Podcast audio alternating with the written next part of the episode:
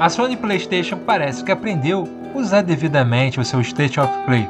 Após o excelente State of Play sobre Ghost of Tsushima, chegou a vez da empresa japonesa usar seu evento para falar exclusivamente de The Last of Us Parte 2. E será sobre este State of Play e sobre algumas notícias que iremos tratar no episódio de hoje.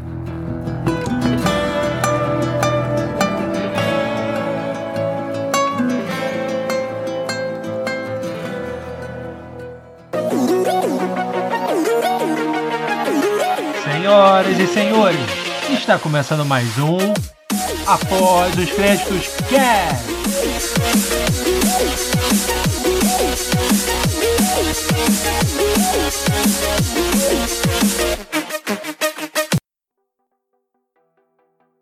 Seja muito bem-vindo ou bem-vinda, você que está ouvindo esse nosso episódio ao Após os Créditos Cast. Eu sou o Rocos e hoje tratarei com vocês sobre alguns assuntos da cultura pop. E vamos falar logo de cara sobre o State of Play de The Last of Us Parte 2. O evento sobre o game durou em torno de 20 minutos e foi apresentado pelo diretor do jogo e vice-presidente da Naughty Dog, empresa produtora do game, Neil Druckmann, que iniciou a apresentação após assistirmos mais uma vez o trailer lançado no final de abril, que anunciou a nova data de lançamento do jogo para junho de 2020. O diretor apresentou alguns elementos da história sem dar spoilers, bem como do gameplay do jogo. Druckmann fala que após os eventos do primeiro game, Ellie e Joel encontraram a paz e o conforto ao viverem na comunidade sobrevivente de Tommy, o irmão de Joel. No entanto, este tempo de calmaria chega ao fim quando ocorre um evento traumático e violento que afeta tanto a comunidade como a vida de Ellie.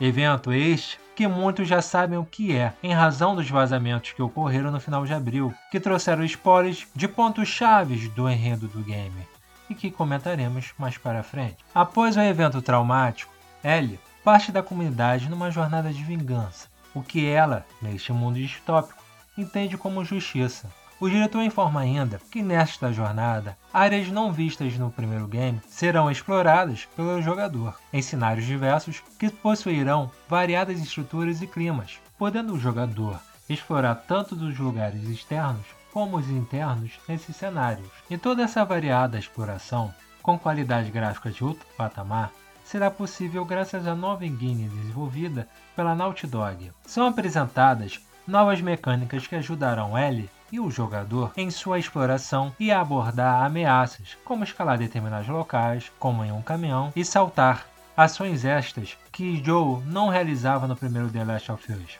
e que, ao meu ver, fizeram falta.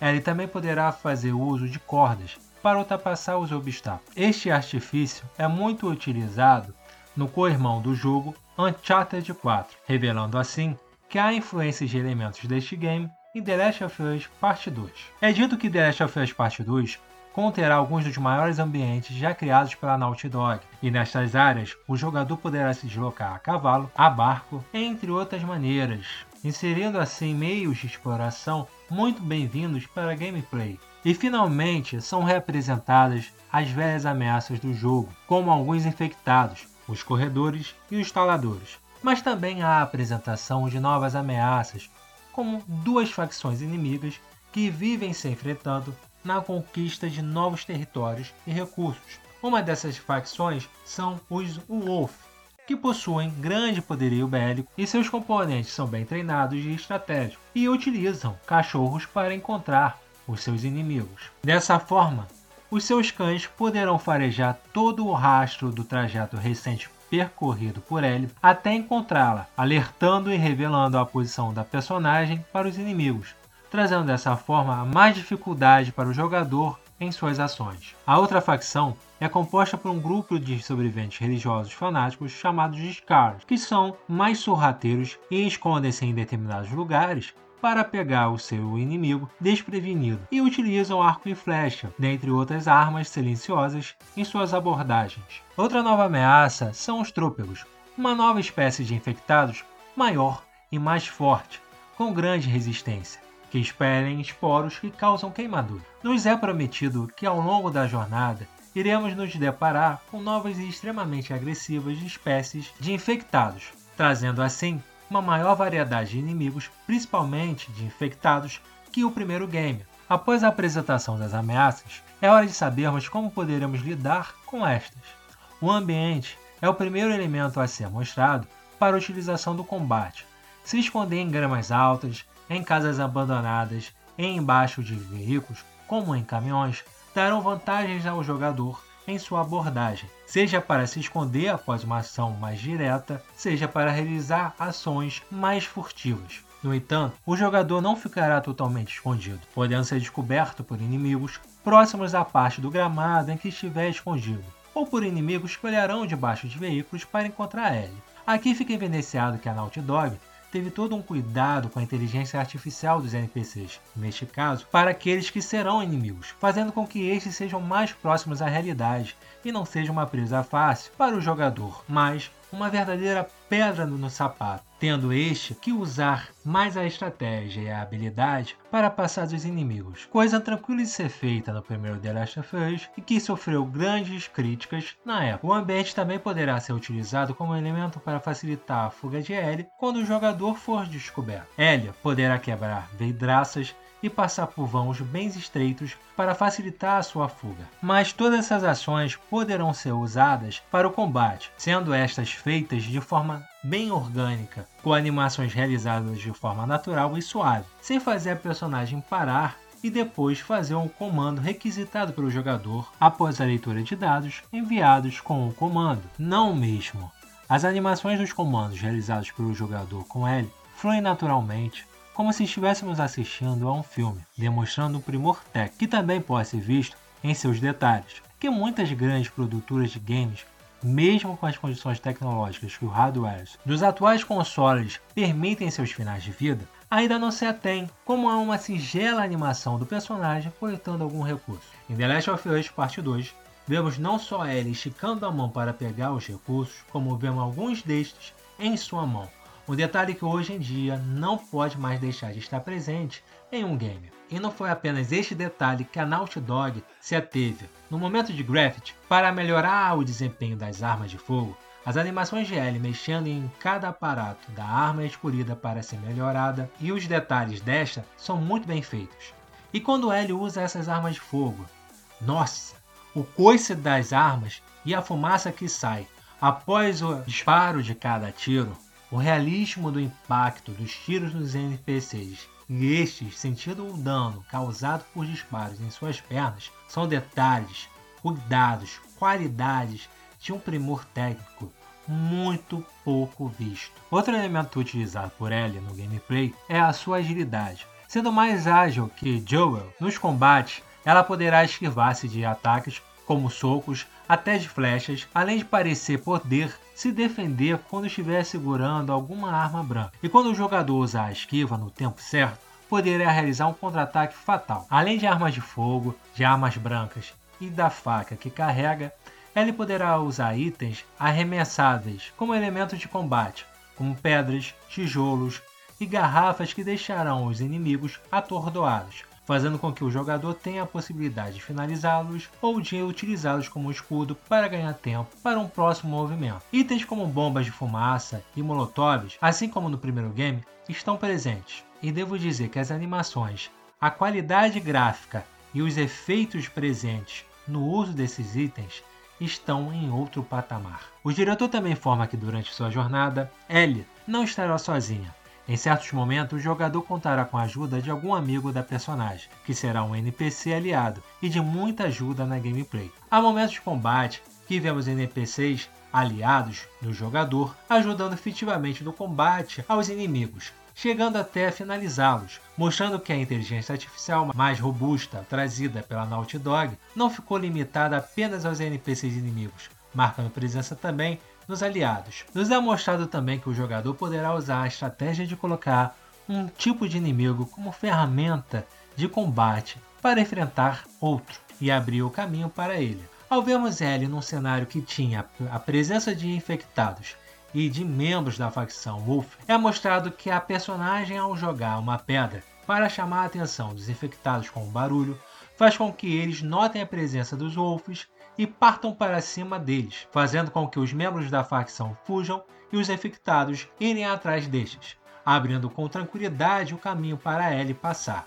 Aqui vemos, mais uma vez, como a Naughty Dog se debruçou para evoluir a inteligência artificial no game. Vemos também, durante cada ação para pegar algum item que já detém em seu inventário, Ellie retirar de suas costas a sua mochila, abrir e retirar dela o item escolhido pelo jogador e após recolocá-la novamente nas costas. Mais uma ação com animações possuindo movimentos naturais. O jogador também fica ciente que precisará pegar e utilizar todos os itens que encontrar pelo seu caminho para ter melhor sucesso na jornada de Ellie. Depois da parte em que o diretor de The Last of Us 2 nos passa informações sobre o jogo e nos mostra os conteúdos nele presentes, é realizada a demonstração de uma gameplay inédita numa determinada parte do game. Na gameplay, vemos Ellie fazendo uso de alguns dos elementos que foram tratados por Druckmann. Vemos ela nadando e mergulhando, com animações fluídas tanto da personagem como da água uma evolução técnica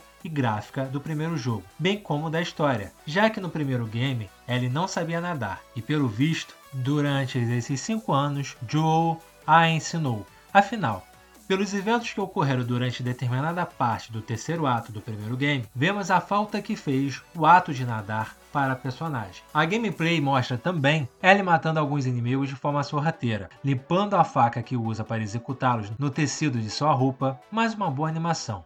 Mostra também ela andando por um duto de ar para não ser notada, no melhor estilo Marvel Spider-Man, e vemos também que o jogo contará com uma HUD dinâmica que aparecerá apenas nos momentos de combate, trazendo só informações essenciais para o jogador, como a barra de vida da personagem, a arma que está usando, o quanto de munição se for arma de fogo ou o tempo de durabilidade no caso das armas brancas, deixando dessa maneira a tela do game limpa em boa parte do jogo, aparecendo as mínimas informações essenciais apenas nos momentos de embate. E diferentemente da gameplay apresentada na E3 de 2018, na do State of Play, quando Ellie sofre danos de tiro de arma de fogo, não vemos nenhuma marca de dano na personagem durante a jogatina, nem na manga de sua camisa como foi mostrado na E3 há dois anos. E enquanto Ellie passa pelo duto, vemos também que os NPCs interagem uns com os outros, até que um, chamado Nora,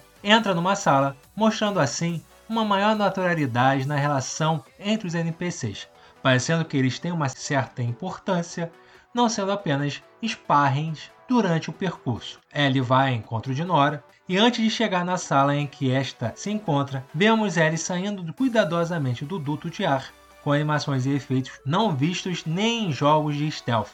E quando Ellie entra na sala em que está Nora, termina a gameplay. Com o State of Play, vemos que The Last of Us Part 2 será um game com animações impecáveis, gameplay fluida, orgânica e refinada, com elementos interessantes e novos na série tanto para a exploração quanto no combate. A atenção aos mínimos detalhes. Apesar de não haver uma animação da Ellie para quando o jogador acende a lanterna, e principalmente a atenção na inteligência artificial, bem como os gráficos estonteantes, texturas, efeitos de iluminação e reflexos maravilhosos, fazem com que esse game pareça ter um grande primor técnico. Uma pena os vazamentos que ocorreram no final de abril e trouxeram pontos chaves e significantes da história do game, fazendo com que muitos jogadores já saibam os principais plots, e que boa parte desses tenham desistido de jogar o game. Assim, esses vazamentos estragaram a experiência de boa parte dos jogadores e também tiveram uma consequência tão grande que fizeram com que a Sony PlayStation e a Naughty Dog, no dia seguinte, lançassem um novo trailer que trazia uma nova data de lançamento para o game, sendo que antes dos vazamentos o jogo tinha sido adiado por tempo indeterminado. Uma pena que esses vazamentos prejudicaram e muito este game que parece ser um primor técnico, afastar uma parcela de jogadores por conta dos spoilers contidos neles.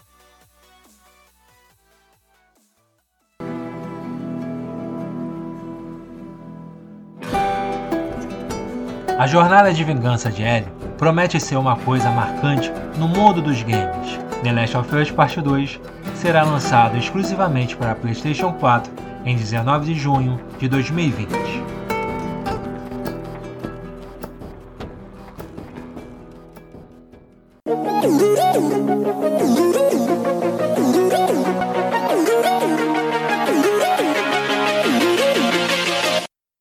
Vamos ao giro de notícias!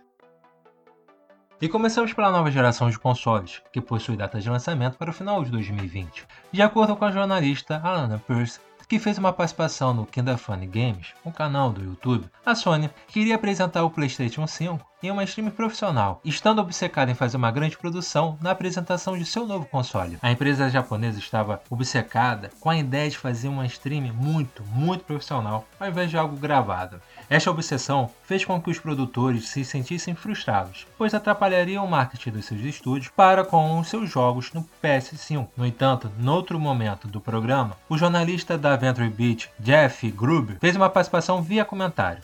Em abril, ele disse que o PS5 poderia ser apresentado antes de um evento da Sony PlayStation. Na stream do Kinda Games Fun, ele repetiu as palavras e acredita em uma revelação através de um artigo no site Wired ou algo similar. Porém, fortes rumores apontavam que a Sony faria um evento digital para o PlayStation 5 com data marcada para 3 de junho de 2020, deixando de lado assim a ideia de uma stream profissional. A informação sobre a realização desse evento digital veio dos renomados jornalistas da indústria de games Jason Schreier e Takashi Mochizuki do Bloomberg. Esta informação trazida pelo jornalista da Bloomberg procede, com apenas uma diferença quanto à data de realização, pois, no último dia 29 de maio de 2020, a Sony confirmou um evento para tratar do PlayStation 5 em junho através do seu portal de comunicação PlayStation Blog. Em comunicado no Twitter, a empresa japonesa revelou que o evento será focado nos jogos da próxima geração da plataforma, tendo a presença de estúdios grandes e pequenos,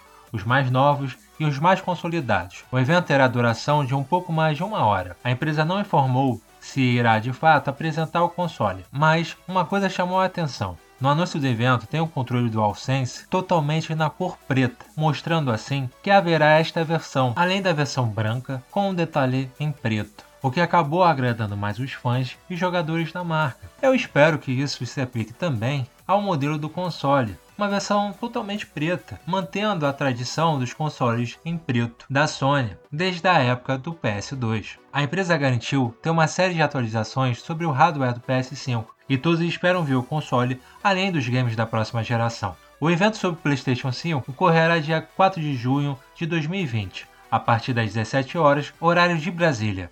Aguardemos. Ainda sobre a nova geração, a Sony atualizou o marketing sobre o PS5, sem trazer qualquer novidade sobre o console.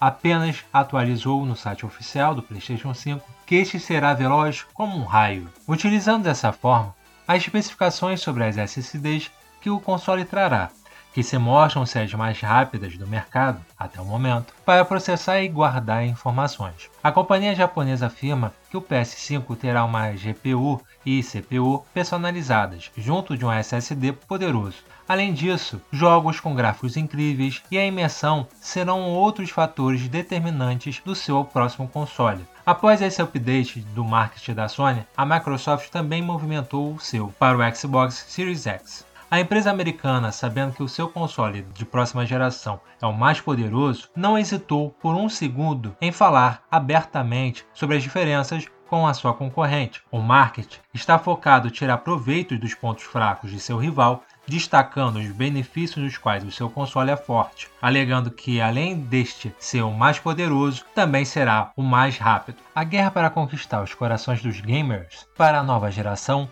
já começou e com marketing agressivo. Até o momento, pelas especificações reveladas pelas empresas sobre seus próximos consoles, mostram que a máquina da Microsoft, pelos teraflops que possui, será mais poderosa, ao passo que as SSDs contidas na máquina da Sony são as mais rápidas do mercado até o momento. Não sabemos, de fato, se a arquitetura dos consoles terá um peso para seus desempenhos, se fará com que o PS5 tenha grande poder, ainda que contenha menos teraflops, ou se o Xbox Series X terá a melhor velocidade para processar e armazenar informações, mesmo com SSDs inferiores à de sua rival.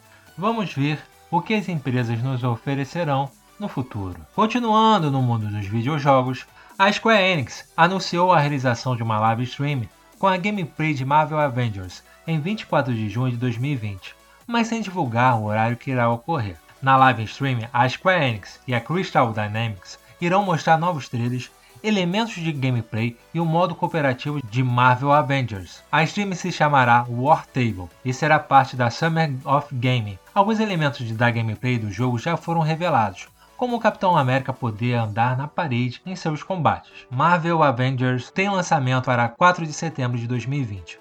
E vamos torcer para que este game seja bom e não genérico como a maioria dos games de super-herói. A franquia de jogos de The Witcher chega a 50 milhões de cópias vendidas. É um número impressionante, mas o que mais chama a atenção é que o terceiro game da série sozinho vendeu 28 milhões de cópias. Após divulgar os números, a CD Projekt Red agradeceu aos fãs do Bruxão no Twitter. E esse número impressionante de vendas tem uma boa explicação: a série da Netflix. A adaptação dos livros de Geralt foi um hit na plataforma chegando a ser assistido por 76 milhões de contas. Isso fez com que The Witcher 3 tivesse um aumento de 554% nas vendas no quarto trimestre de 2019, graças ao seriado. A série The Witcher tem ótimos jogos, principalmente o terceiro, que é um excelente gamer. Aproveitem as promoções que virão em razão dos Dias dos Namorados e adquiram o seu, caso ainda não tenham jogado.